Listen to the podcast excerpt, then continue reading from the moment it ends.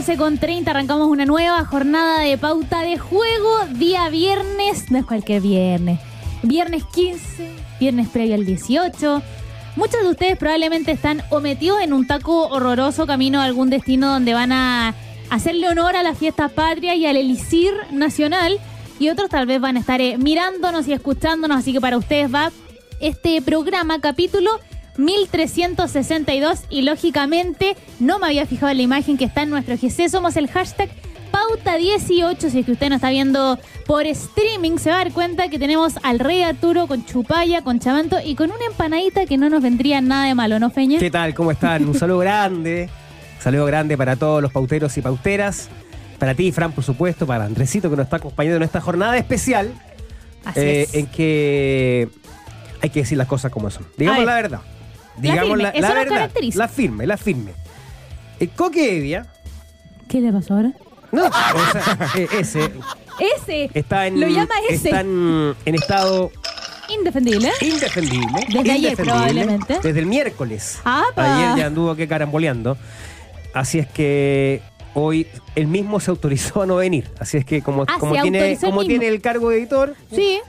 Eh, abusa de esa, de esa condición y eh, finalmente no, no vino. Tal cual. Y Yo se creo- va a mandar viernes, sábado, domingo, lunes, martes. ¿Ah? Una cosita poca. Vamos a ver cómo Nada termina. menos. Y el José está ¿Cómo en termina vuelo. llegando? En vuelo a, a Estados Unidos.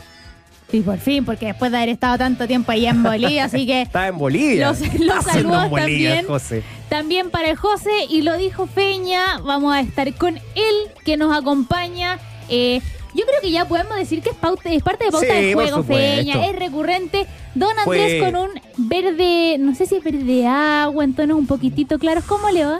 Bien, bien. Muchas gracias nuevamente por estar a- acá, pero claro, puedo reemplazar al coque en algunas cosas. Yo creo que en el tema de los hielos lo podría reemplazar. O la arveja congelada. También, la a arveja falta, congelada. a falta de agua.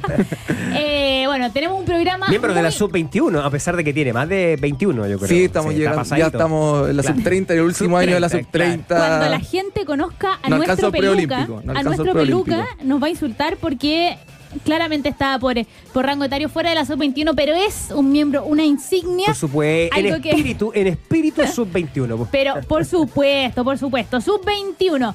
Bueno, programa para hoy día tenemos varias cositas. Sí, Eh, pues. yo no lo, no lo quiero mufar, pero estaba hablando con él Ya. y estaba a punto de conectarse Ya. después de tanto tiempo para usted. No solamente hincha del puntero, no solamente hincha de Cobresal, hincha del fútbol. Para usted que nos está mirando, vamos a estar con el gran Marcelo Jorquera. Vamos a hablar de lo que ha sido este campañón del equipo que hoy está peleando la parte alta, que tiene la primera chance también para coronarse en el eh, torneo nacional. Así que ahí va a estar interesante el diálogo que podamos tener con, con él. Vamos a hablar también de la selección chilena, la recuperación de Arturo Vial, aunque ustedes no lo crean, muchachos. Sí. Eh, otra vez el abogado de Byron Castilla está hablando que si la resolución de la FIFA se revierte va a demandar a Chile. Es una teleserie que para ellos por lo menos, está- por lo menos Peña sigue, sigue ahí. A mí también me parece que está, Está cerrado, cerrado, así sí. que vamos a hablar de eso. Vamos a hablar también del tenis que acá estamos viendo el partido de sufriendo. Cristian Garín y yo creo que sufriendo más de la cuenta, así que vamos a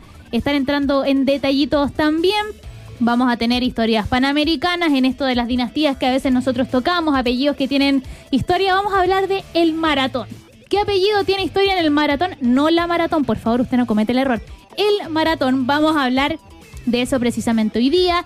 Lógicamente le vamos a dedicar también varios minutitos, vamos a analizar lo que pasó en el eh, partido de Colo Colo con Copiapó y le voy a estar preguntando también a Feña y a Andrés qué opinan. Para mí Colo Colo de a poquitito se estaba comenzando a despedir del torneo, la Copa Chile eh, premio de consuelo y, y me parece que con eso también me quedo corto. Tenemos noticias del torneo nacional, de la U, de la Católica. Juega también eh, los Cóndores están, así que todo esto y mucho más aquí en Pauta de Juego que ya comienza.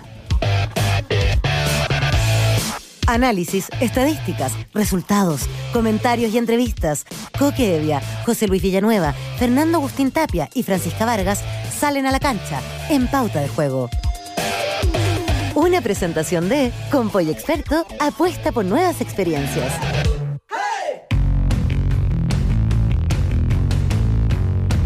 Ahora sí, muchachos, estamos en pauta de juego 12 con 35. Me dice Jorgito, nuestro querido Jorgito a cargo del buque que ya está conectado. Yo le pregunto al señor Marcelo Jorquera si nos está escuchando, si es que está todo bien y le damos nomás con la conversa. Me parece que está muteado, no sé, le vamos a pedir ahí que corrija para poder, eh, para que podamos ahí comunicarnos. Ahí, ahí ya lo podemos Ahí ver. sí o no? Ahí sí, ahí está perfecto. Marce, ¿cómo estás? Bien, bien. ¿Y tú cómo estás ahí? Todo bien, todo bien. A ver, la pregunta, la primera, me parece que, que es un poco obvia, pero no podemos no hacerla. ¿Cuál es la clave de, de este Cobresal que está peleando la punta, que partió hacia el campeonato? Que algunos a lo mejor en su momento dijeron, no sabemos si es que va a seguir y que no da tregua. Hoy día ustedes tienen también la primera opción de coronarse como campeones. ¿Cómo ha sido también el trabajo y cómo están ustedes hoy? Eh, bueno, eh, lo primero eh, que siempre ha sido el trabajo. Eh, la semana, eh, bueno, en- sí siempre ha sido fuerte y ya no, todos están en el mismo enfoque que es salir campeón, de pelear los primeros lugares. Entonces igual se nos dieron resultados, se nos, bueno, nosotros como tú decís no hemos soltado el primer lugar. Entonces eso eh, es una motivación extra y, eso lo, lo queremos mantener hasta el final.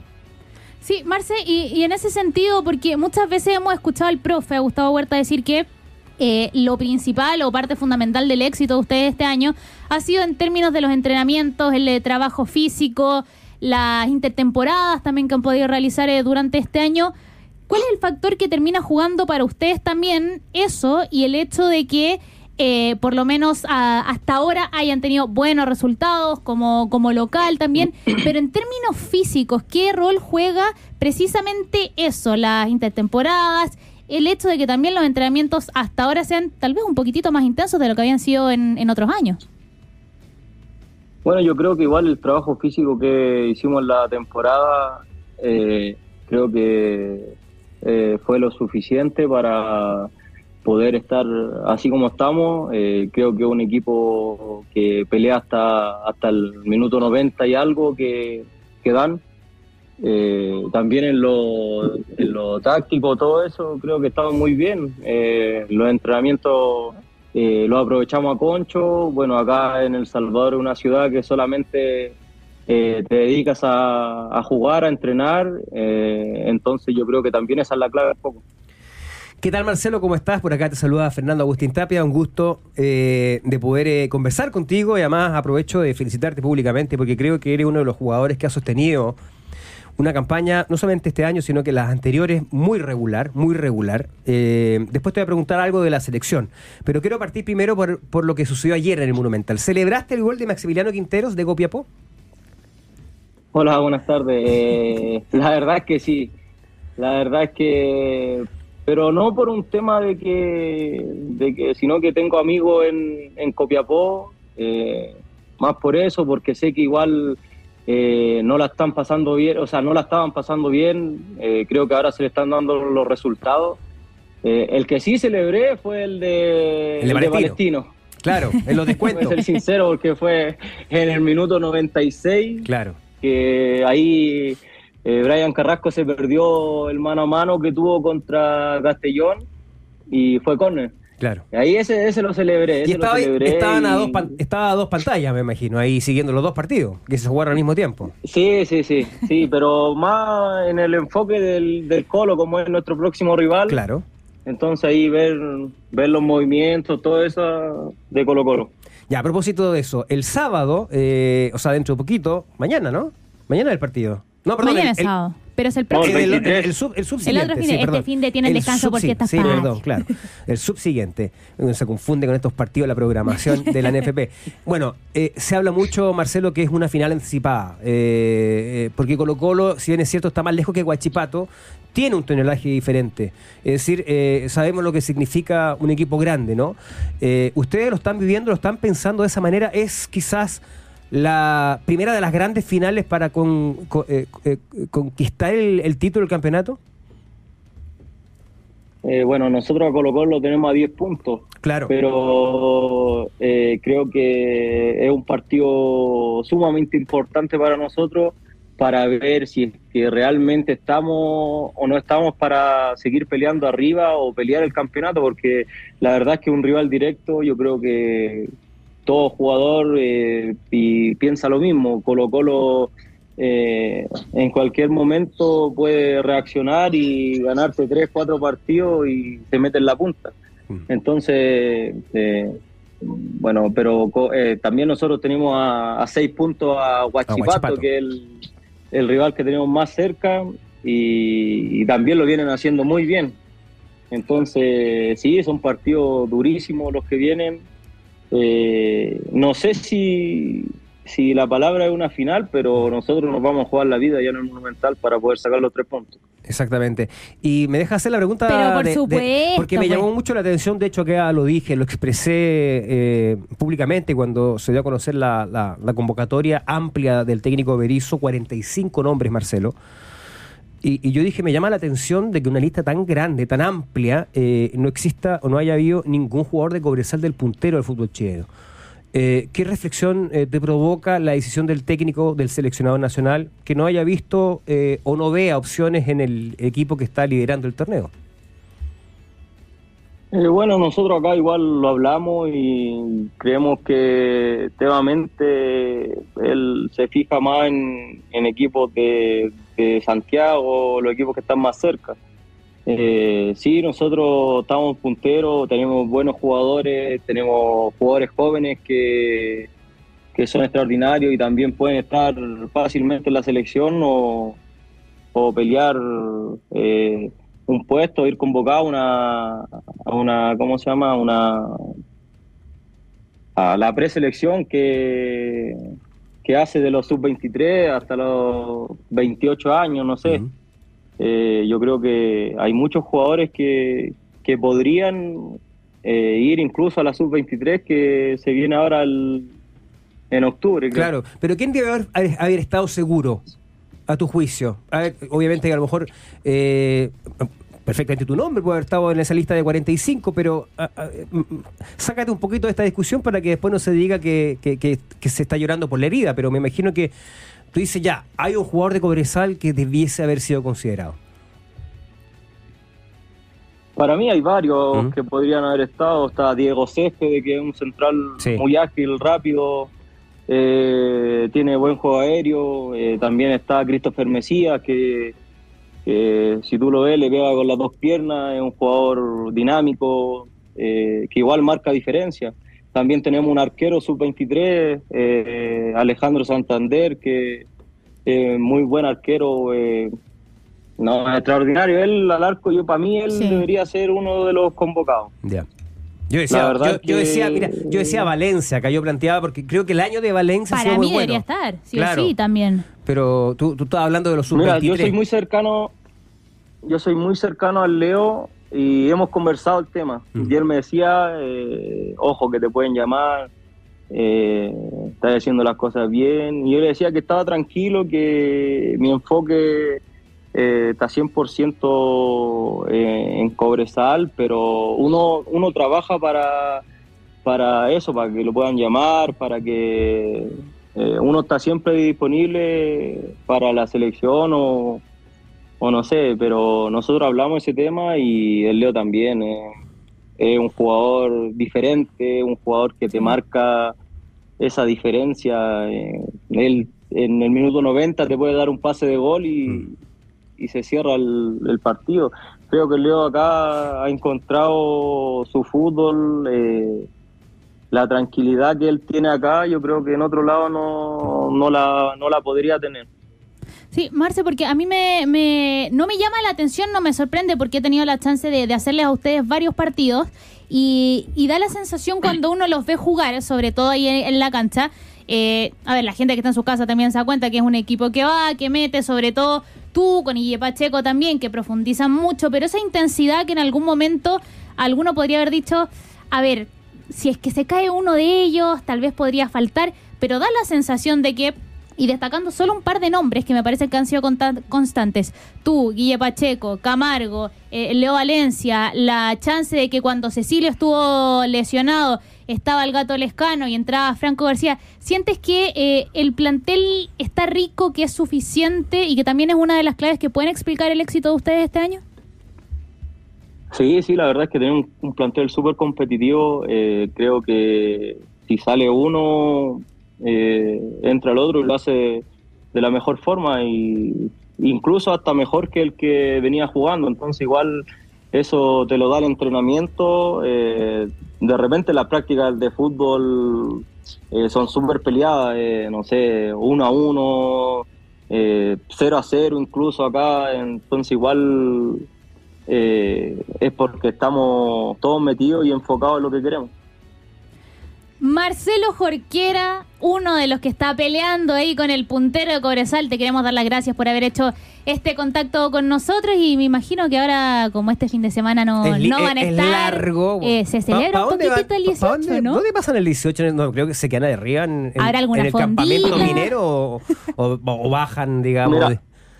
¿Ah? Lo que pasa es que nosotros la semana pasada tuvimos unos días libres Ya. Ya. y ahora igual nos dieron unos días libres, pero eh, nos organizamos acá con algunos compañeros y vamos a hacer algo acá eh, tranquilo en la tarde. Mañana vamos a tener un almuerzo, así que Ah. no, lo pasamos acá en El Salvador. En El Salvador. Hay algunos que viajaron y otros que, Hay una playa cerca, que- bonita que ahí. se quedaron. Claro.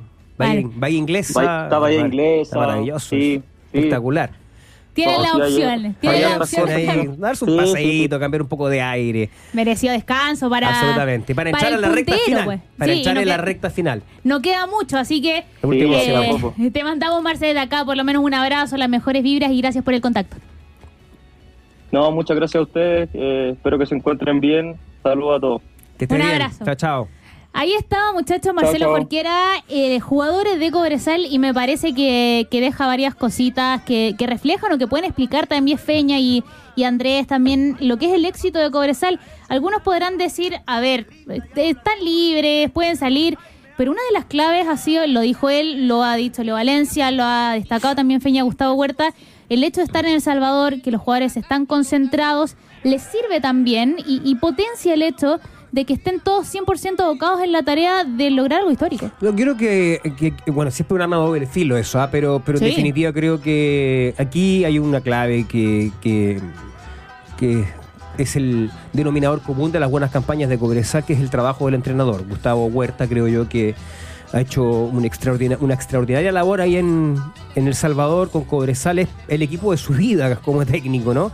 Eh, pero efectivamente hay una expresión colectiva muy interesante que se mantiene, una identidad, eh, un equipo que eh, se, acomoda a las circunstancias, que sabe sufrir y sabe revertir momentos complicados y que tiene además jugadores que indudablemente están pasando por un muy buen momento. Yo, yo creo que lo, lo de Leo Valencia es para, para destacarlo, digamos, porque eh, en algún momento en Colo Colo no funcionó, definitivamente, muchas críticas, también cuestiones externas que lo afectaron y eh, después tuvo un paso por La Serena, en donde ahí me parece que hubo cosas buenas y malas. Y ahora sí ha tenido una campaña muy, muy, muy Destacada. destacada. Y para mí los dos laterales, por eso hablábamos con Marcelo Jorquera y, y Pacheco, han sido también muy consistentes en el último tiempo y son jugadores que normalmente eh, terminan siendo muy protagonistas de los partidos de Cobresal.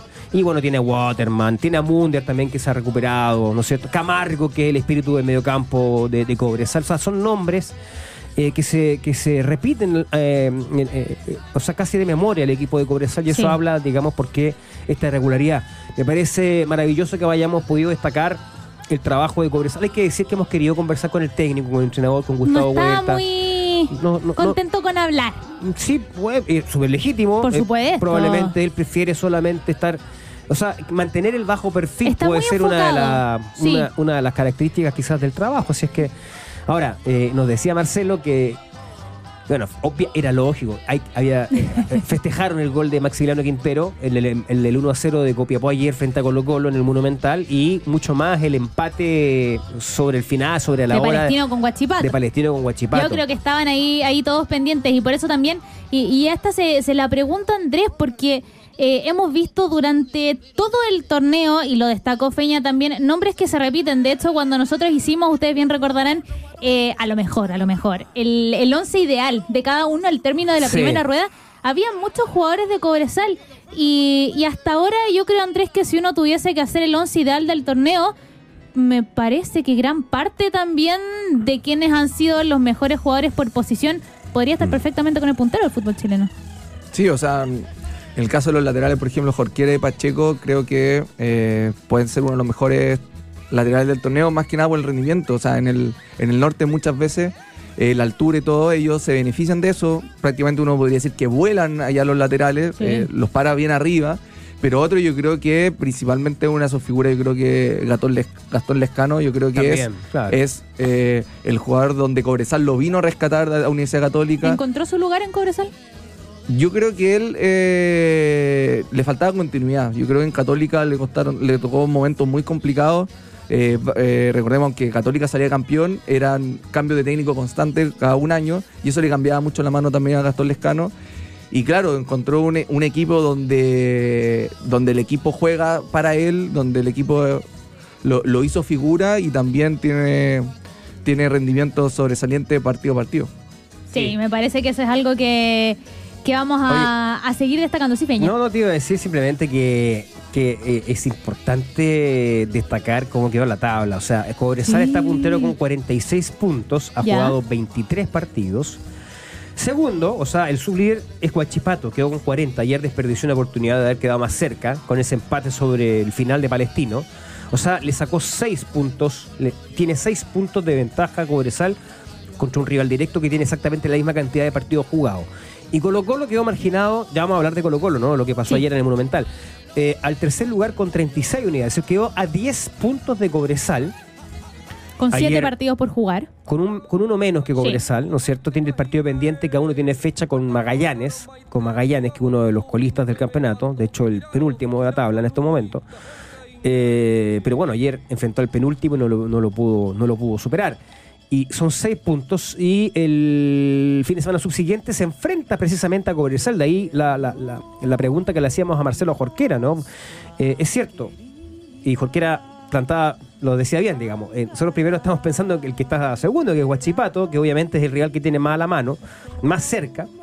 Pero obviamente Colo Colo tiene un peso específico. Si Colo Colo gana su partido pendiente con Magallanes, quedaría a exactamente siete unidades y potencialmente a cuatro si le gana el duelo a Cobresal. Así es.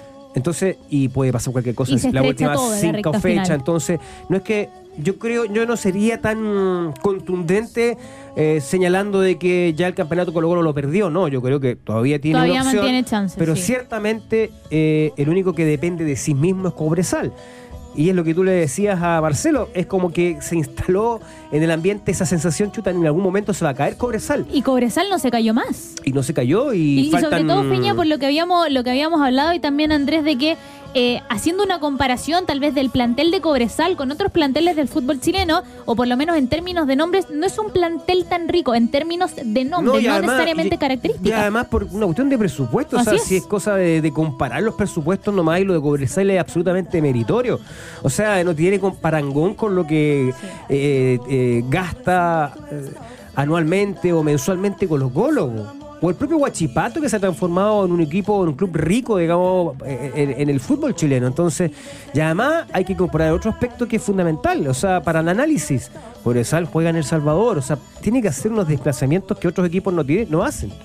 O sea, hay también una condicionante que resalta su extraordinaria campaña de este año. O sea, sí, la sí o sí la salida de El Salvador tiene que estar en bus para poder ir a jugar otro, a otro lugar, pero igual yo creo que en este punto eh, Cobresal se ha beneficiado mucho de la altura. Creo que por primera vez se hizo fuerte local porque en, par- Pero- en fechas anteriores yo encuentro que Cobresal, eh, teniendo el tema de, del Salvador, que también los Sí. equipos les cuesta llegar para allá, el equipo que tiene que ir a jugar, no le había sacado el provecho como lo está sacando Es ahora. que finalmente cuando tú juegas bien, eh, eh, termina siendo un elemento. O sea, para mí el tema de la altura en el fútbol chileno no existe. No existe, o sea, es- eh, son Cada vez futbolistas. tan- menos, es Pero verdad. yo creo que igual cuando va a jugar El Salvador a las 4 de la tarde, hay equipos con menos recursos o con menos plantel que se complican. Colo Colo, la U Católica muchas veces no, no se complican en la altura porque, eh, o el calor a las 4 de la tarde en El Salvador, pero sí equipos pequeños como, como- o con menos plantel como Higgins, Palestino, eh, el mismo Everton. eh, Pero eh, yo- planifican de una forma distinta. En una puede ser lo que dice Fernando, sí, que en una ya no se complican tanto, pero sí todavía están eh, la predisposición de los técnicos de complicarse a ir a jugar estos Una partidos, creo cuestión yo. más psicológica. Creo Al menos acá en Chile yo creo que dejó de ser factor hace ya un par de décadas. O sea, antes se hablaba mucho de la altura de Calama, la altura de El Salvador.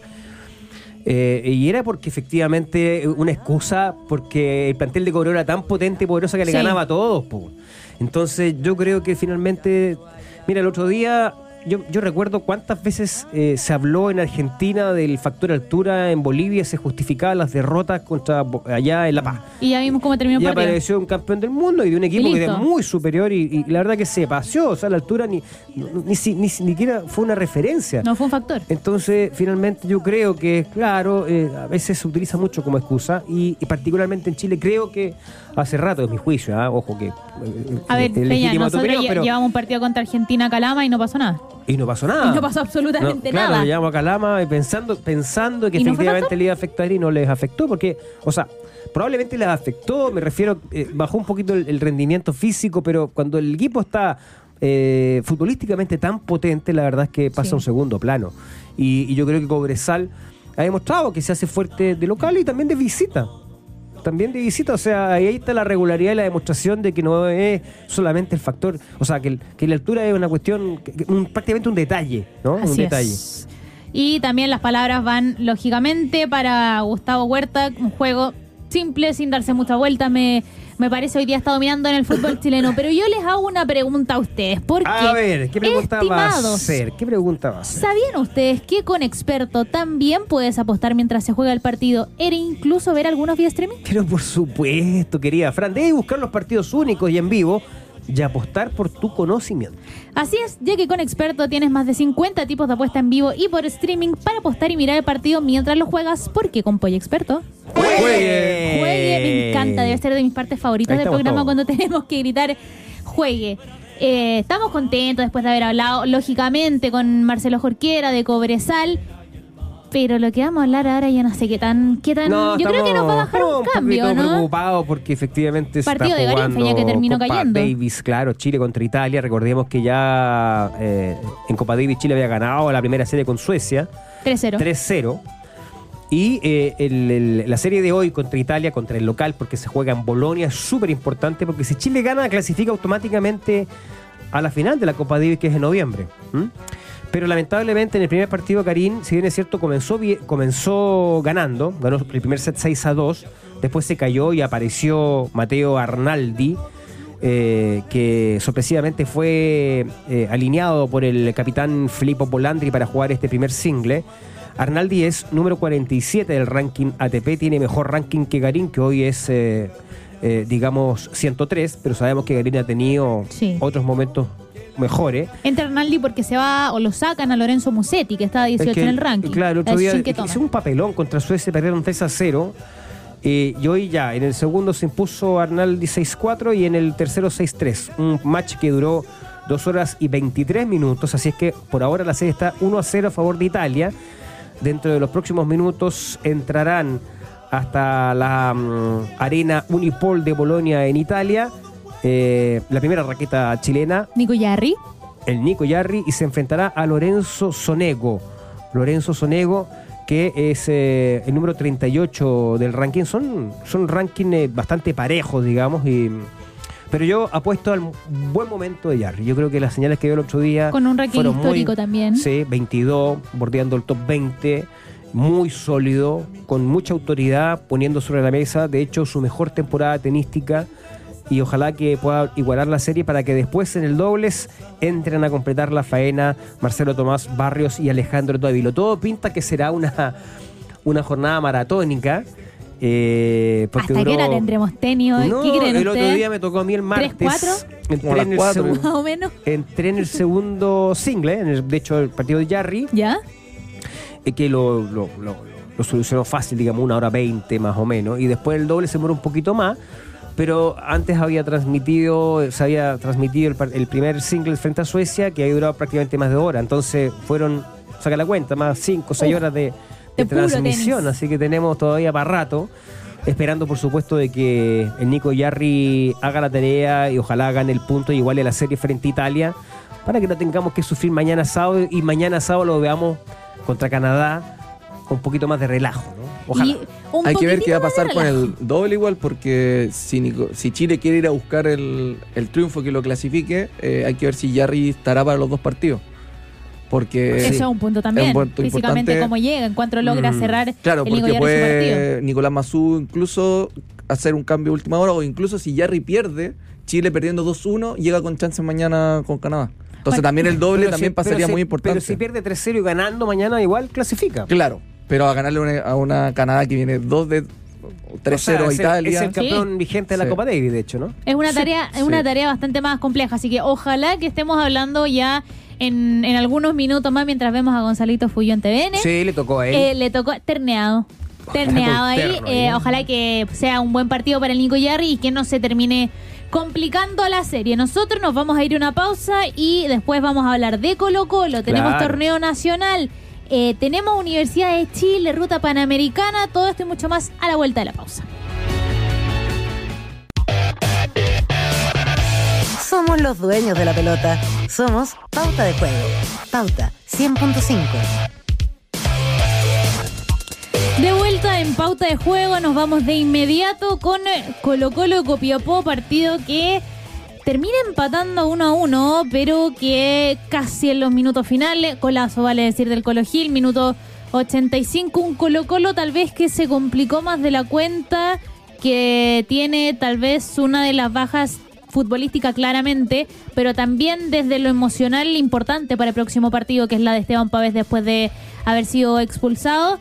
Pero Feña, un Colo Colo que está peleando la parte alta, se enfrentaba con Copiapó, que está peleando y que sigue peleando todavía por dejar eh, la zona de descenso y hasta el minuto 76 en algunos pasajes, en varios, fue incluso superior Copiapó. Sí, yo creo que el empate es justo. Fíjate que, y esto es la, es, es la razón de la sensación de, de decepción que siente el hincha de Colo Colo, que observa claramente que el equipo desaprovechó una oportunidad inmejorable de acortar la diferencia con el líder que es Cobresal. Ah, Se habían hecho unos cálculos que si Colo Colo ganaba sus partidos pendientes con equipos que están luchando por el descenso como Copiapó y Magallanes, ya jugó uno, no le pudo ganar a la U, que es un equipo de rendimiento mediocre, para abajo en el campeonato. Eh, y entonces ha dejado escapar muchísimos puntos. Y siento que además lo sorprendió Copiapó. Creo que un aspecto es el análisis que se debe hacer del- de, cómo juega cómo está jugando Colo Colo y la falta de respuesta, la falta de profundidad, la falta de idea. El equipo efectivamente carece de gol y esto es una característica eh, que lamentablemente no ha podido suplir Colo Colo con diferentes intérpretes. Probablemente con Thompson en la cancha, que ayer volvió a ser considerado, o sea, ya en el segundo tiempo, cuando Quintero se dio cuenta que el equipo no estaba respondiendo con Matías Moya, con Volado, con Venega, Sí. comenzó a meter cambio, a pesar de que el primero siempre es Vicente Pizarro. Eso también genera una crítica del hincha en general, porque Vi- Vicente Pizarro no lo estaba haciendo mal, pero Me en- parece que hasta ahora sigue sin devolver la camiseta y a mí me cuesta pensar que sea el de rendimiento más bajo para terminar siendo casi siempre esa primera Yo modificación. creo que es porque es, más, es lo que ha dicho siempre el Coqui, y en eso estoy, estoy, de acuerdo con él, porque Sí. eh, eh, es un jugador de bajo perfil, o sea, con un apellido importante en la historia de Colo Colo, pero él de bajo perfil prácticamente no le conocemos la voz a Vicente Pizarro, y eso también yo no creo que sea tan positivo, pero bueno, es un jugador de bajo perfil, jugador joven, entonces es mucho más fácil sacarlo porque no se generan olas. Eh, Digamos que en la previa Colo Colo sufrió una baja importante, que es la de Opaso, que eh, estaba considerado para ser titular. eh, y Tiene que ya- ingresar César Fuentes ahí. Claro, tuvo que nuevamente no improvisar porque a esta altura ya César Fuente juega de todo y, y esa posición la ya a esta altura ya La no- conoce. la conoce, no es primera vez. El tema es que Colo Colo ahí eh, pierde mucha profundidad con la ausencia de Opaso. Entonces ese circuito futbolístico que por el sector derecho no lo pudo eh, no lo pudo construir. Em, pero no quisiera dejar pasar eh, y aplaudir lo que ha hecho Copiapó de la mano de Basay. Fíjate que estaba Sí. sacando la cuenta. Entiendo que Basay desde que asumió el cargo en Copiapó, no ha perdido. La última derrota en Copiapó fue el 30 de julio, en el partido que perdió frente a Palestino. Y de ahí ha jugado eh, cinco partidos y tiene cuatro empates y una victoria. Le, le empató a Curicó, o sea, empató con Curicó, después eh, de visita con O'Higgins, empató de visita con Unión Calera y ahora de visita con Colo Colo. Y antes la había ganado Unión Española 4 tiene un partidazo también. Así es. Entonces, aquí vemos claramente, y lo comentábamos ayer con el Coque, con el José, eh, vemos claramente eh, que hay un técnico que genera un impacto. Eh, Basay es un buen entrenador, ha quedado demostrado, o sea, con los mismos intérpretes le ha dado una vuelta al equipo. absolutamente la forma. Y sí. sobre todo la actitud, fíjate, porque eh, hay una hay, hay como un proceso, digamos que él, la impronta, como se dice. Eh, y ayer el equipo creo que respondió muy bien, se, se defendió bien, apostó al contragolpe muy ordenadamente. Hay un jugador que a mí me encanta cuando está con la luz encendida, que tú lo ¿De conoces Copiapó? perfectamente, sí, por el, Jorge eh, Luna. Jorge Luna, que ayer lo escuchaba Jugadorazo. lo escuchaba a nuestro amigo Leo Burgueño que hizo una ¿Ya? muy buena definición. Dijo, juega como el árbitro. ¿Cómo como el árbitro? Y le preguntan.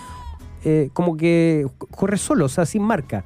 Él siempre buscando el espacio, es como que siempre encuentra el espacio para, para recibir la pelota solo y decidir. De hecho, el Sí. gol de la apertura de la cuenta nace una gran acción, o sea, se nota cuando uno ve la cámara detrás del arco, cuando lo va siguiendo a Luna, cómo, bueno, eh, eh, cómo, cómo elige el pase correcto, ¿no? Para, para la proyección, eh, en este caso de Reinero, y el centro preciso para la aparición de, de Maxi Maximiliano Quintero. Que había ingresado en el segundo tiempo precisamente y e hizo el gol. Después, perdón, me trapiqué aquí con un poquito de... de Está bien, está bien. Eh, que no- como, está, como no está Coca ahora hablo más. Por eso me trapiqué. Oye, eh, y no, para cerrar el- el- este comentario, decir simplemente de que, bueno, igual Colo Colo eh, intentó ser protagonista, a pesar de que uno no tiene en la cabeza grandes intervenciones del arquero de, de Copiapó, de, De Nelson Espinosa. Nelson Espinosa.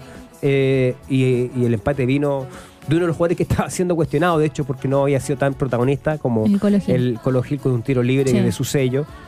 Eh, que creo que igual fue justo, ¿no? Porque eh, no es que Colo Colo eh, haya merecido la derrota así tan contundentemente. Creo que el empate, la igualdad está bien, eh, a pesar de que no le sirve mucho para su objetivo de, de, alcanzar a Cobresal. Sí, al que sí le sirve, y ahí yo me, me sumo a lo que tú decías, Feña y Andrés de, de Copiapó.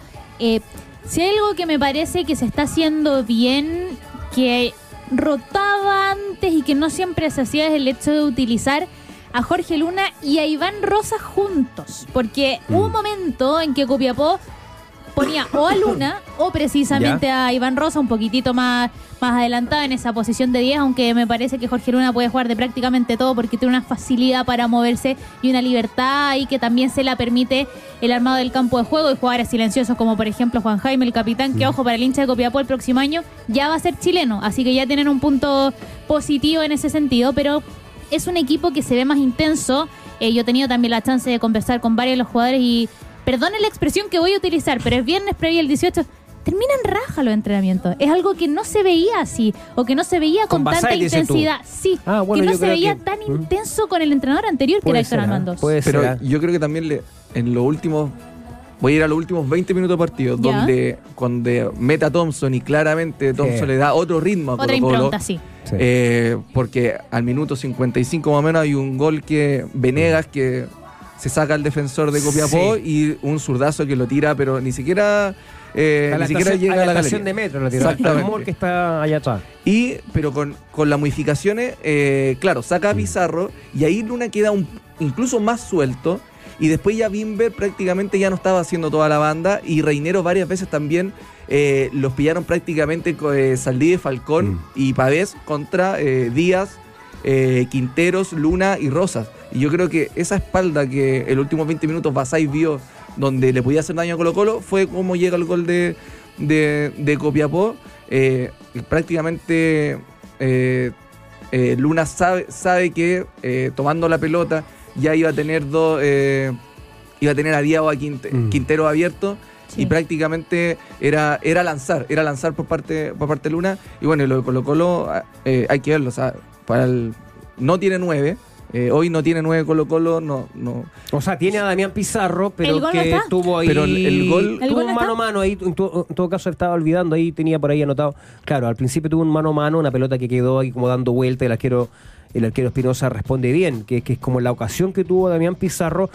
Claramente. Eh, Thompson es un jugador distinto que le da eh, muchas variantes en el ataque a Colo Colo, es mucho más profundo, pero eh, lamentablemente también eh, ha tenido ha convivido con cuestiones externas que han ido digamos pausando su- su evolución futbolística Eh, ayer por una necesidad Quintero lo cita a la banca y por una necesidad urgente los- Lo hace ingresar, lo hace ingresar digamos o sea esa es la realidad él, él entiende Quintero que sin ellos está más difícil el objetivo de alcanzar el título.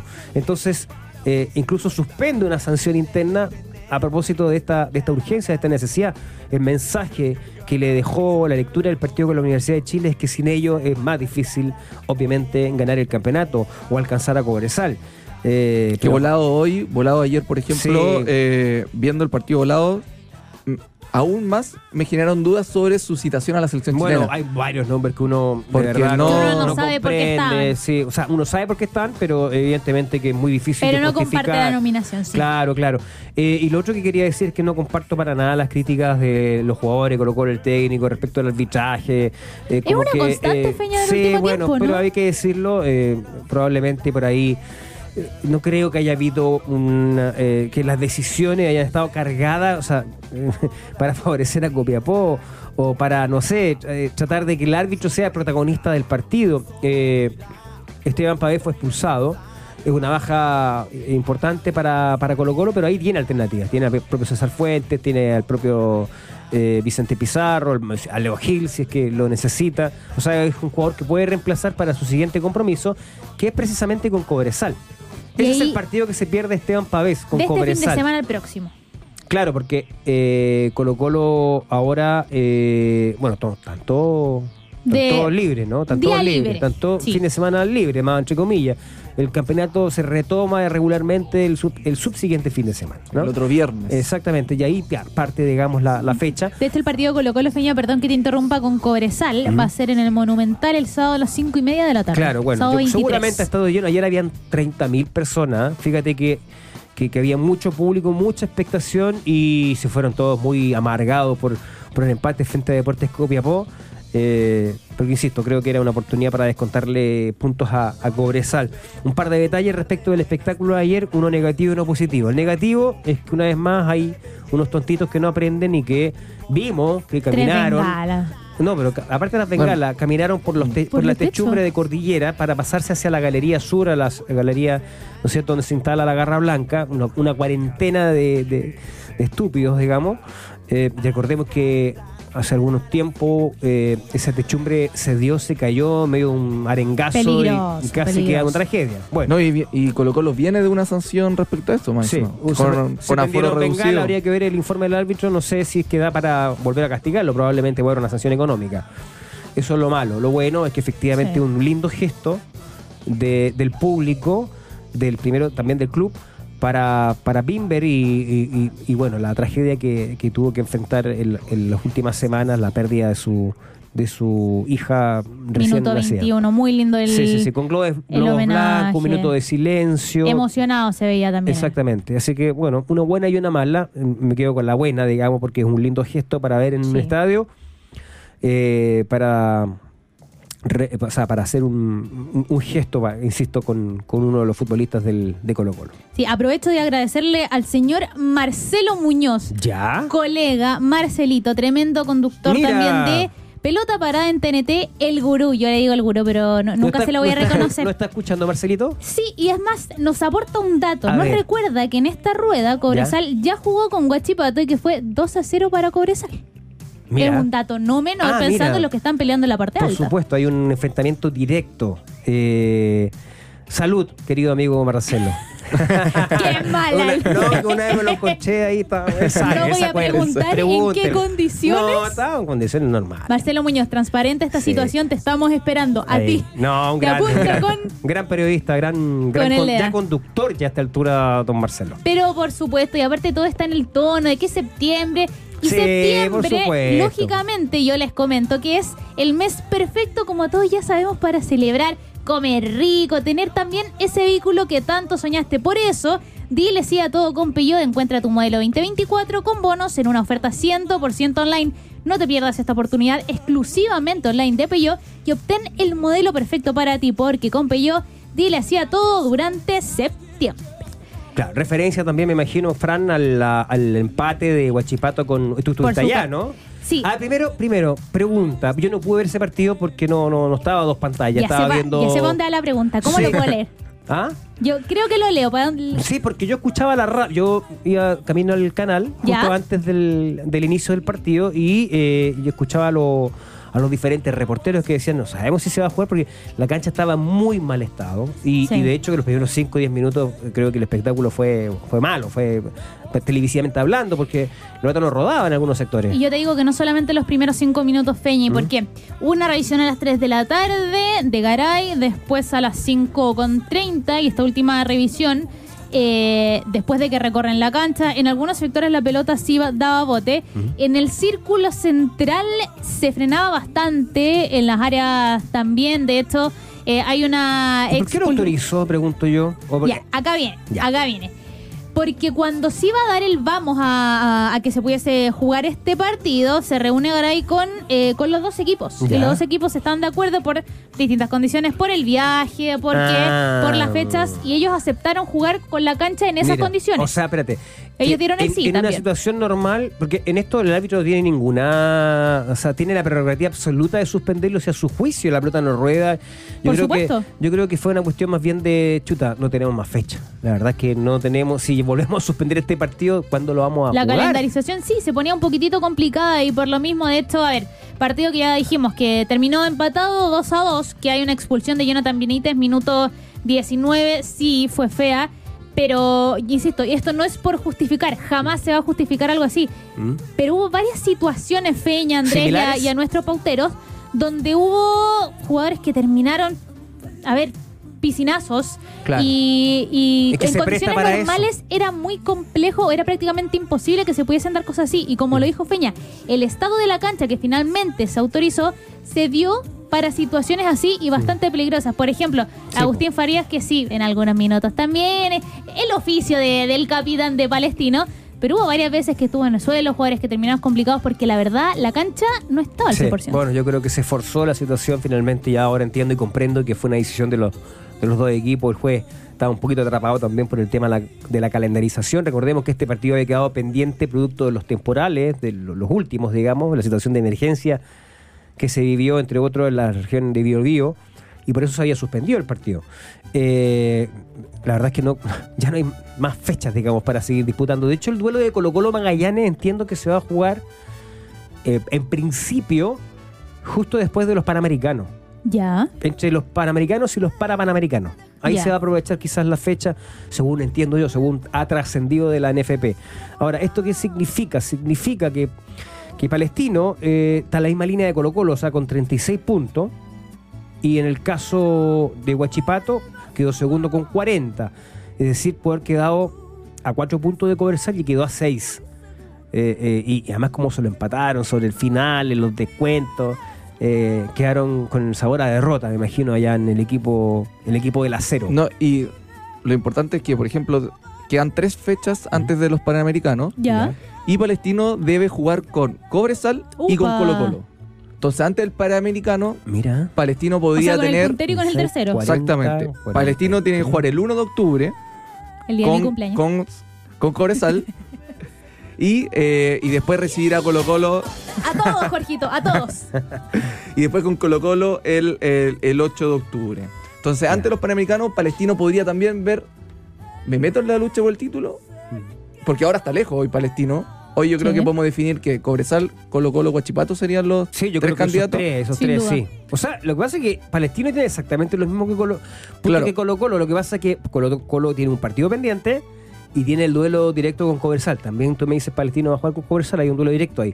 Yo creo Claro. que está abierto, eh, eh, eh, pero por el hecho que Colo Colo tiene un partido menos que los que están arriba, eh, uno lo, lo- lo coloca obviamente en una valoración diferente, al menos estadísticamente hablando con, con relación con Palestino. Sí. Claro, igual hay con lo importante lo que decía Fernando, porque ¿en qué momento va a jugar ese partido Colo Colo? ¿Lo va a jugar con un Magallanes eh, full necesitado más puntos por el tema del descenso o con un Magallanes un poco más No, suelto? es que no hay fecha. o por sea, eso, por eso también claro, va, va no, a depender mucho para Colo Colo Y eso. aparte que no, no- no- yo creo que ahí también se va a producir una discusión, por eso creo que no está tan tan tan confirmada las fechas, porque es probable que para el equipo eh, o la selección panamericana, Berizzo cita varios de Colo Colo.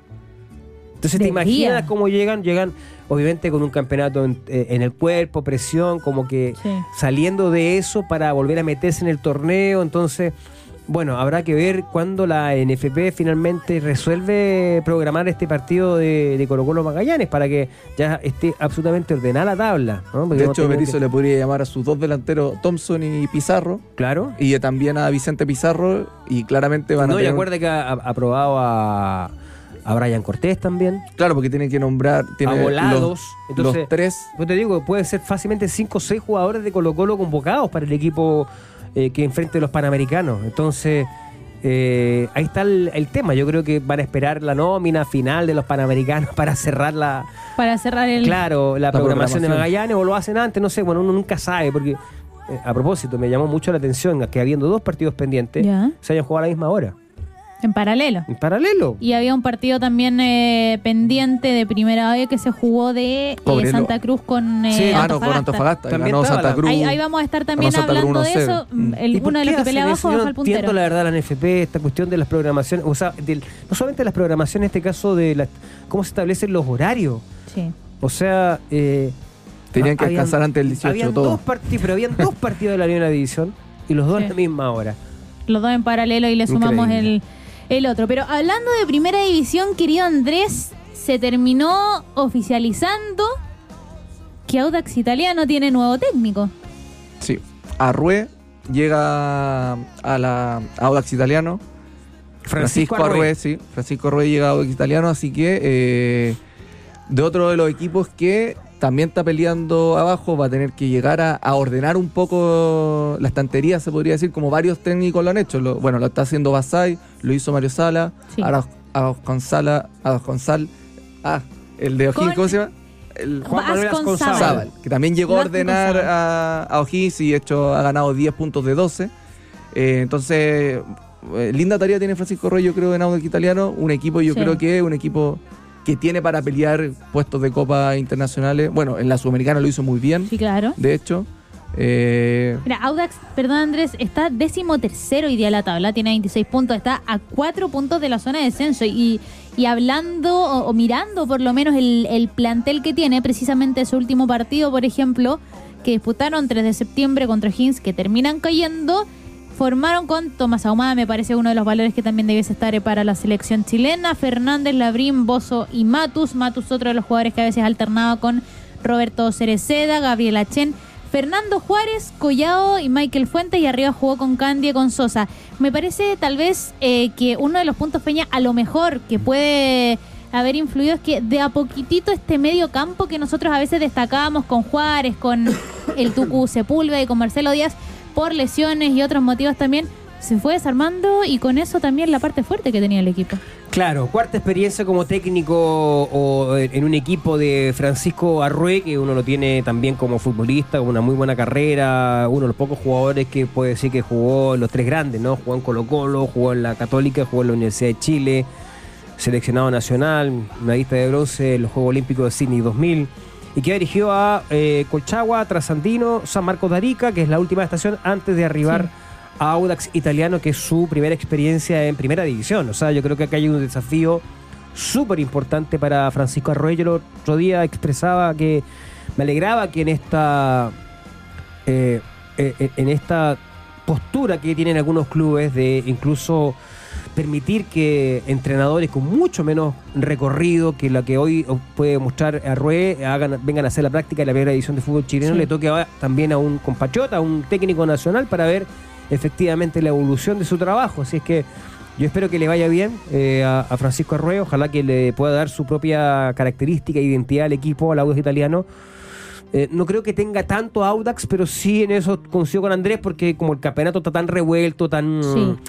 es tan irregular, efectivamente te puedes meter en, en competencias internacionales, que podría ser el objetivo más a la mano para Audax italiano, o sea, una Copa Sudamericana. No lo veo, por supuesto, o lo veo lejos de, de- o sea, de la Libertadores. El Libertadores hoy eh, está en la- los 36 puntos, Sí, yo creo Audax que está el- en 26-10, o sea, ya está más cerca de- del séptimo, que es Coquimbo, que tiene 32. Eh, por ahí, pues. Ahora, yo creo que lo primero que le pidieron a Francisco Rué es Mantener- salva la categoría. Salva Sí. la, la categoría, o sea, evita descender. Parece que hay uno que está bastante condenado, que es Curicó, por, por cómo se ve el equipo, además, y su posición. No, y el tema interno también de Curicó Claro. está bastante Sí. complicado. Eh, el otro partido, el partido pasado con O'Higgins, Curicó prácticamente no. Muchos errores defensivos, pero algunos errores defensivos amateur, de hecho, Sí. eh, la saga de, de Curicó. Y, y claro, pero igual Audax, lo que dice Fernando, está solamente, podría estar solamente a tres puntos del, del Claro, descenso. Está. A ver, Audax está décimo tercero, tiene 26 puntos. ¿Ya? Y después el, el que está penúltimo es Magallanes, que tiene 22. O sea, está a 4 puntos de la zona de descenso. Magallanes Está que más cerca sigue con del ese partido descenso. pendiente. Claro, y Magallanes con un partido pendiente que es con Colo Colo, sabemos. Ahí puede pasar cualquier cosa. eh, o sea, un- obviamente Colo Colo es el favorito en ese partido. Pero eh, podría estar a quedar a 3 del, del descenso Audax. Entonces, objetivo número uno para Francisco Rué es evitar el descenso, más que pensar en meterse a, a competencias internacionales. Eso pasa a un segundo plano. Por ahora, lo que tiene como más urgente el equipo itálico que va a dirigir Francisco Rué es evitar perder la categoría. ¿ah? Porque sería realmente, bueno, nefasto para esta administración que cuya propiedad está la nebulosa también. Sí, me llama an- me llama la atención que eh, Ñublense, Italiano y Magallanes, eh, tres equipos que estuvieron en Copa Internacionales, están complicados con el descenso Pasa, nuevamente. acuérdate que Sí. la última gran eh, actuación de un equipo chileno a nivel internacional fue Coquimbo Unido, que llegó a estar en semifinales de la Copa Sudamericana. ¿Te acuerdas?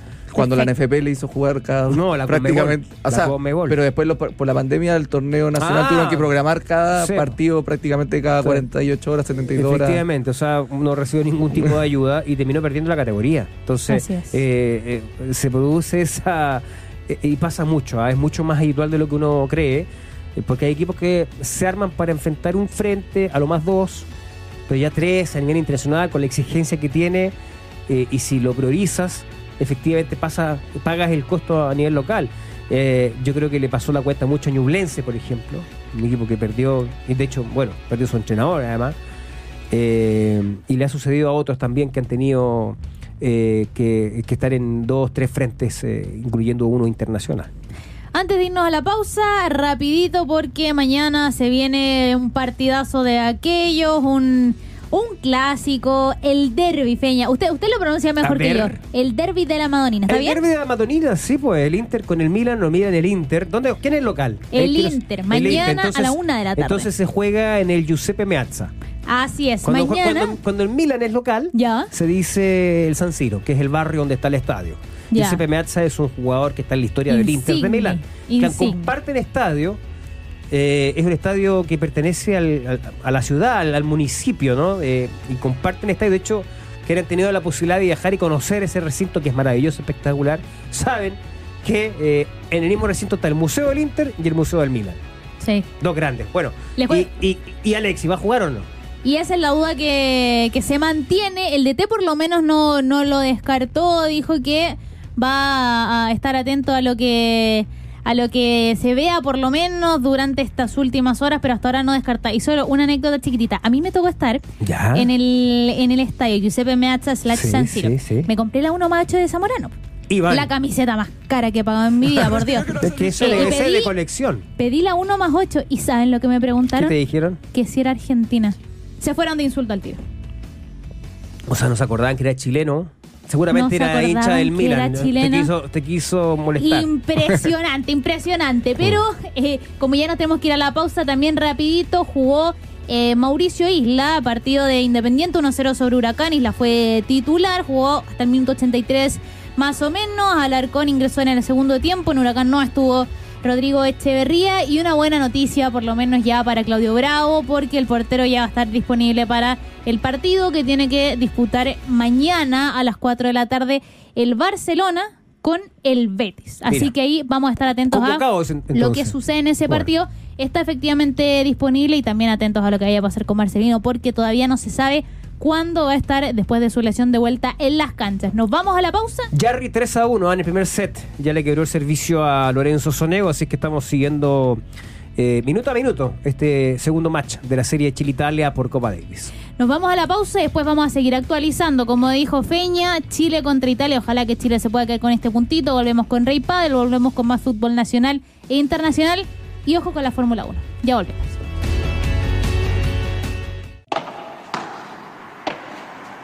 El pádel en pauta de juego, junto a Rey Pádel.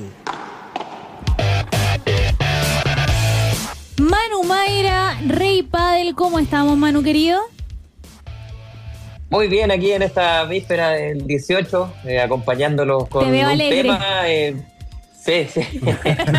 pero, pero, pero totalmente estándar, ¿ah? no, no, se, no se confundan. Oye, eh, un tema que les traigo esta semana, que es un capítulo que acabamos de estrenar, Ya. eh, muy interesante porque con el boom del pádel, eh, sabemos, boom de torneos también y competencias. Entonces, ¿qué pasa? Que eh, es muy difícil para los organizadores asegurarse que las categorías, las competencias estén parejas, porque a veces desconocen a, a quienes se inscriben y, y suele pasar, sobre todo cuando hay buenos premios, que algunos se inscriben en categorías eh, más bajas de su real nivel. Y ahí se dice, este jugador o esta pareja está robando en esta categoría. Eso Pero, pero el, el objetivo final es, eh, tú dices, eh, torneos que eh, suponen premios económicos o solamente para eh, mejorar la estadística.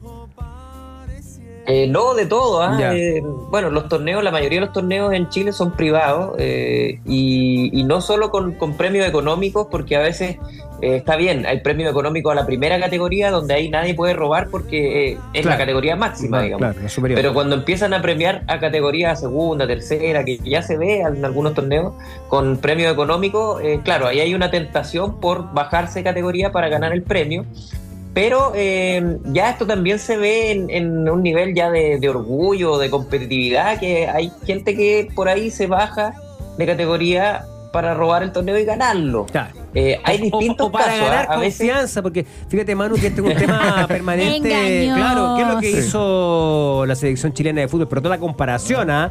con Sí. el deporte del cual hablábamos todo el rato, pero, pero la, la selección adulta se trajo a Cuba Y y, la. República Dominicana, o sea, igual, igual ganó el amistoso, o sea, robó el amistoso, ¿para qué estamos con cosas? Era para ganar, hacer goles, digamos. Para ganar confianza también puede ser. Puede ser, o también puede ser por desconocimiento. También démosle esa, esa duda a algunos que no, no saben el real nivel del torneo, en las categorías de más iniciación, no saben si son sexta, quinta, se meten por ahí en sexta y Mm. terminan siendo quinta. Pueden robar de esa manera sin quererlo, pero eh, fuimos a conversar con el fiscal nacional, uno de los fiscales No. nacionales de Argentina de Padel. Ah, como hay, perdón, perdón, Fiscal perdón, Nacional perdón. de. Hay- hay- tienen un fis- de verdad que eh, no, Me está- encantó. eh, eh, ¿Esto es en serio o, o- o le dicen así a alguien que se Ah, ¿en serio? No, en serio, existen los fiscales nacionales de pádel en Ya. Argentina que tienen una formación, una acreditación. No te puedo creer. Me encantó. Y hablamos con un fiscal argentino que tiene 25 años de experiencia supervisando torneos. ¿Ya? Yo le llamaría el sapo del torneo, Ya. podría ser. Claro. Qué término más coloquial y bien ocupado, Manu. Eh, Porque el, a él lo contra- el contralor, el contralor, o el fiscal. pues. Fiscal nacional, aparte el título es notable porque le da una solemnidad. claro, tremendo. Total. Y él, bueno, va a los torneos. eh, Daniel Ojeda, un saludo para él, un crack que vio a, a grandes jugadores ahí en torneos en Argentina cuando todavía no eran grandes. Y él se encarga de ir mirando y él analiza, dice, son cuatro los golpes que yo miro en cada jugador para identificar su categoría. Mira, Ya. ¿cuál Entonces él se encarga de observar. Estaba la salida de pared, Ya. estaba el smash, eh, la volea y el, el cuarto golpe ya no me acuerdo, pero Mm. ahí él lo detalla, lo pueden escuchar completo en Rey Padre, en Spotify. Y, y es interesante porque él se pasea por los torneos y, y claro, y a veces te ha topado un montón de veces con, con tipos, con este problema que estábamos describiendo, con tipos que están jugando una categoría y debieran estar jugando una, una más, una de mayor nivel. Entonces él va y dice, esto es un premio para el jugador. Se lo tiene que tomar como un premio y no como, como un conflicto, como que no, que no, que no le disputa a la, a, a la mm, determinación de subirlo de categoría, sino que es un premio porque Claro. él está sobrecalificado para esa categoría y, mm, y así va ordenando un poco para que, para que las categorías sean parejas, porque es, bien desilusionante cuando uno se inscribe a un torneo y, y vas a tu categoría y ya sabes que no vas a poder ganarla o no tienes la ilusión de, de pelearla porque ya sabes que anda una pareja que, que va a, a arrasar en el torneo y es imposible competir contra ellos. está Entonces, es, sobrecalificado. es buena la figura del fiscal. Sí, fíjate, Claro. y, y te voy a preguntar, ¿y es solamente en Argentina existe esa figura o, o acá en Chile hay alguien que pueda certificar también la, la calidad de los jugadores o no?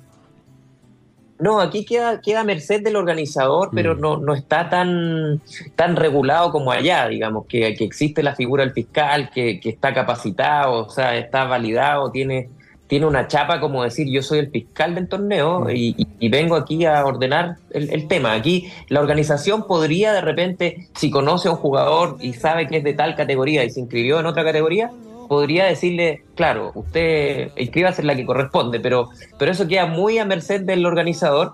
Y otro dato que nos aporta Daniel Ojeda, el fiscal nacional argentino de pádel, eh, de algo que, que ocurre mucho, que, que quedan parejas disparejas. Por ejemplo, pongámonos que yo soy un jugador de quinta y. Fernando Agustín es un jugador de sexta y me dice, Manu, apáñame al torneo, Claro. que, que, que tú jugás un poquito mejor, vamos juntos. Ya yo te apaño. Claro. Pero, ¿qué pasa en la mayoría de los casos que yo he visto en Chile? Es que en ese caso yo y Fernando nos metemos a sexta. Pero lo que dice Daniel es que en ese caso, si hay dos amigos ahí que están, que uno juega en una y el otro en otra, hay que meterse en la categoría más En alta. la superior. del jugador más alto. Claro. Nivelar hacia arriba. Eso nunca hacia- lo he visto, la verdad. más difícil. Oye, Nunca lo he visto. Más Manu, difícil. yo conozco gente eh, que, por ejemplo, en, el- en las categorías mixtas suele pasar eso, que un hombre, por ejemplo, de cuarta con una mujer de, de sexta eh, puedan entrar como una categoría inferior, ¿o no? Por ejemplo. Es que ahí ya queda, queda todo más desdibujado porque en las categorías de mujeres, eh, bueno, claramente son distintos los niveles de hombres y mujeres, y en mujeres eh, está la calificación con, con letras, digamos. Mm. Entonces, eh, quizás la categoría más pareja en mixtos es cuando dicen open, o sea, todo competidor eh, y vayan los que quieran y, y ahí al nivel que a la suerte la olla. Entonces puede inscribirse un jugador hombre que juegue en segunda, en primera, con una chica que juegue en, en A, A más, por ejemplo, que es la categoría más alta de, de mujeres, y ahí eh, como que se sabe que más o menos van a ir eh, como las máximas categorías de hombres y mujeres. Pero después es difícil regularlos, muy, muy difícil regular el mixto, y ahí también necesitamos un par de fiscales por lo menos para, para los torneos en- claro. en esa categoría. Manu, ¿y en esta semana o, De 18. o por los días que vienen, hay algún torneo? La gente también se va a ir a tomar su cosita, tomando, bailar su piecito curados. de cueca. ¿No es hay torneos dichocheros? ¿No es a- con Puede asado, ser. con ¿Por qué terremoto? no? ¿Por qué no? Claro, Punto ganado, terremoto. En formato, formato americano, que es de una jornada, porque yo creo que en esta fecha nadie se compromete a un torneo de varios días porque hay otros compromisos Sí. extra Sí. deportivos Se entiende. en la mayoría de la gente. Claro. Y sí, para comentarles que la próxima semana ya tenemos eh, torneo de World Padel Tour. Recuerden que eh, torneos con esta marca, digamos, desaparecen ya a fin de año. Y vamos a tener el, el World Padel Tour de Madrid en la Caja. Mágica, donde van a estar ahí los mejores y las mejores compitiendo. Así que ya son las últimas oportunidades de ver este circuito que, que bueno, que nos ha regalado un montón de horas de alto pádel eh, en los últimos años y que desaparece a, fin, a fines de esta temporada. Claro. Bueno, ahí vamos a estar atentos entonces a lo que pasa ahí, lo que pase también en, en el torneo local. Manu, como siempre, un agrado conversar contigo. Nos vemos el próximo viernes. Felices Espero que fiestas patrias. ya recuperado Sí. de lo que es este 18. que tomarse como a edad Igualmente. dura como 72 horas la recuperación. Opa. y más. y más, sí, claramente. Si ustedes lo dicen, no soy quien para contradecirlo. Manu, querido, un abrazo y que tengas felices fiestas. Un gran abrazo, síganos en Instagram, en Spotify, escúchenos, somos arroba Rey Padel y un abrazo grande, felices Chao, fiestas, que Que bien, ¿ah? esté bien, Manu. Chao, chao. Chao, chao. Ahí estaba Manu Mayra con eh, Rey Padel y nos vamos de inmediato. Hay cositas siempre de Universidad de Chile. Hay dos jugadores que tienen que volver de préstamo ya pensando en la próxima temporada. Uno es Mauricio Morales que no hace mucho se fue a Deportes Antofagasta y el otro es Bastián Tapia que está jugando en Cobreloa. En el caso de Bastián Tapia es bastante más recurrente, de hecho, por una lesión que tuvo en la clavícula uno de los centrales de Cobreloa, que es Bastián San Juan, que incluso tuvo que ser eh, operado, es titular, es uno de los buenos jugadores que está firmando también esa defensa y está cumpliendo con un buen papel, así que vamos a ver si es que ya de cara a la próxima temporada termina eh, quedándose con algún puesto también en Universidad de Chile o si le van a buscar algún otro equipo. Sale la noticia, Feña y, y Andrés, hoy día, de hecho una información que, que da a conocer eh, eh, Bola VIP, Bola que. Diego López, Ya. en la U bien suena ese nombre, de la Universidad de así Chile. es, Claro, estaría uruguayo. pensando, estaría pensando en eh, Cristóbal Campos o que estaría mirando de cerca Mira, la suplencia ¿Dónde está Diego López, perdón? en el Barcelona de Guayaquil Ah, bueno, es un que grande estaría pensando ahí, en la alternancia de Cristóbal Campos, que estaría mirando de cerca ya y con muchísima atención pensando, quién sabe, tal vez en, en algún vínculo, en alguna partida, Feña. Sí, El bueno. interés está. Si es que, bueno, le vamos a creer esta información, por supuesto. Eh, no, no he escuchado a Diego López hablar directamente de Cristóbal Campo, un jugador eh, formado en la U, muy importante, creo yo, para Independiente en su condición hoy de suplente, creo que sigue siendo un, un- elemento muy, muy fundamental para, para la U si quiere reconstruir algo en serio a partir de la próxima temporada. Eh, pero eh, evidentemente aquí empezamos ya en la, la etapa de los rumores trascendidos. el empieza- mercadito que todavía no, merc- no alcanza a ser de humo, pero ya es mercado. no, y ya empieza a ser mercado porque efectivamente mm, estamos en septiembre, después de las fiestas pachas, eh, se nos viene el fin de año, pero encima. Se viene Navidad. Entonces, claro, ¿no? Y, y, y- y se acaban los campeonatos y comienza esta, este circo de, de- de- de- de nombres que circulan en diferentes equipos. Pero bueno, si es así, bien por Cristóbal Campos, que ha despertado el interés entonces de un grande de Ecuador como Barcelona de Guayaquil, equipo que ha sido protagonista a nivel internacional en las últimas temporadas, ¿ah? ojo Sí. eh, y también en el pasado. Y tampoco sería extraño, Diego López lo conoce, lo tuvo, lo dirigió, sabe las condiciones, eh, más allá del momento, insisto, de Cristóbal Campos, que perdió el puesto de titular a manos de Christopher Toselli. que cada vez que ha estado le, le ha hecho, no, no ha devuelto la camiseta, ha, ha vestido, ha rendido bien, me parece que, que es también uno de, los de los jugadores, más allá de la experiencia, me parece que- que, el momento de Toseli viene siendo Sí, positivo. ha jugado dos partidos, ha jugado poco. ¿ah? Ha jugado ahora poco. solamente al final, ahora los últimos eh, dos compromisos agarró el puesto, digamos, y ha, ha respondido efectivamente. Eh, te iba a decir, el próximo partido de la voz con Copiapó, ¿ah? veamos Opa. si es que sacaron nota de lo que hizo ayer. En el Monumental el equipo ha crecido mucho, ya lo comentamos, lo que ha hecho Basay en Domingo Deportes 3 de la Copiapó. tarde. No va, a ser, no va a ser para nada fácil para la UA de Le visita, encargo el ¿no? calor que va a ser en En Copiapó, Copiapó, a las 3 de la tarde Cancha el sin- domingo. cancha sintética. Pegando ahí el sol. Sí, se, Sí. se quejan mucho los jugadores de esa combinación Sí. de, de- de- de calor, ¿no es cierto? Cancha sintética, los pies terminan... Una bonita coincidencia. Claro, eh, así que no va a ser para nada fácil ese partido para la UA, eh, que, que, está viviendo un momento complejo, digamos. Y el otro partido que tampoco va a ser nada fácil, ya cambiándonos de universidad, es el que le toca a Universidad Católica, que es ese mismo domingo, de hecho pegadito al partido de la U. El 24 de septiembre, 5 y media de la tarde, la UC recibe a Magallanes, una universidad católica Feña y, y Andrés que tuvo un amistoso a puertas cerradas con Barnechea, ganó por la cuenta mínima, gol de Fernando Sampedri, que probó algunos jugadores y dentro de los jugadores que, que tuvo, uno de ellos era David Salazar, volante, 19 años, que llegó al equipo de proyección de, de Universidad Católica y que de acuerdo con la información que da a conocer en TNT Jorge Cubillos, ¿Ya? pensando en, eh, en lo que ha sido Brian Rovira, la incógnita, podría ser incluso una opción para el partido de Magallanes este jugador, David Salazar de 19 años. Podría ser una de las alternativas Tiene que, que esté buscar buscando Nico alternativas, por supuesto. Nico Núñez tiene que mover ahí. Además, sabemos que el próximo partido católica es con varias bajas Así importantes, una de ellas la de propio San Pedri, digamos. Eh, y por lo tanto será oportunidad para Franco Di Santo, que va a jugar en una posición que conoce perfectamente. Sabemos que normalmente ha tenido que ir al sacrificio. Di Santo mira a un costado, un- como, como si fuese un, un extremo, eh, cuando convivió con San Pedri. Después ya definitivamente perdió el, el- el puesto de titular. Tiene varias bajas la Católica para sus próximos para su próximo compromiso. Sí, de hecho, Pero hay que ver ese tema de San Pedri, porque creo yo que Católica sin San Pedri. Eh, O sea, de hecho Es creo que nada está Católica, refutado, no o es sea, nada. está confirmado estadísticamente. No Mm. sé si decir eh, no es nada, es como, es como- disminuye es como- considerablemente disminuye. su rendimiento. Sí, sí, sí. Creo que eso Mejor. es cosa de ver nomás la estadística. Sí. Si cada vez que estuvo ausente San Pedro y Católica le fue, no le fue tan bien, digámoslo Sí. de esa manera.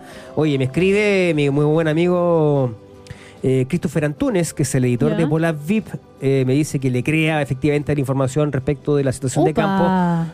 No, o sea, está escrito, está, él Así es. trabaja ahí, entonces, eh, pero me dice que, que- que como yo puse esa tele, en, en tele de juicio un poquito el tema de que va- surge esto siempre así, me dice, no, créeme que eh, esta es una información que la reporteó el buen amigo Cristian Cavieres, eh, así es que, bueno, vamos a creerle a, a, a Christopher Antunes y a, y a Bola Pip, Eh, disculpa, Christopher. Nuestros No, queridos nuestro amigo. Y, ju- y dice- amigos ah, de y me- y, me, dice, ojo, que juega mañana un amistoso con el Chago, ah, en el CDA. Otro 10 de la mañana, puertas cerradas, me parece Ah, que va a ser ese, ese partido. Solo, ¿Nos vamos ya o no? Sí, nos vamos, me parece. ¿Tan Muy rápido rápido? el programa, cortito para completar la información de, de la UC. Vuelve a ser Burdizo una opción eh, en defensa. Parot y Pinares se mantienen en duda y está el Nico Yarri, si no me falla la vista. 5 a 5-2. 3. Eso, 5 a 5-3 3. arriba. Está Arriba. sacando Italia 30-15 ahí en ese juego. Ojalá, ojalá, me que parece que también se está Y gane el partido. se está estrechando un poquitito este partido, pero esperamos también que el Nico Yarri pueda cerrar a favor de Chile este encuentro. Nosotros Oye, qué agradable el programa Sí. de hoy día sin gritos. ¿Ah? sabía que se venía algo Sin así. gritos, claro. no, y ojo, mañana eh, ¿Ya? Chile-Samoa, Mundial de Rugby. Recuerden, 10 de la Ah, mañana. va. Hay que También. levantarse, hay que tratar de levantarse Hay después de los terremotos de hoy día. Hay que de largo. levantarse. Despertarse, despertarse. No, yo no pía tanto. Usted puede No, pero pasar de adelante largo. Nosotros nos vamos, lo dejamos con los Jaivas, mambo de Qué Marchaguay grande. para comenzar con este 18. Nos vemos el miércoles. Felices fiestas Nos vemos. para Chao, todos. Chao.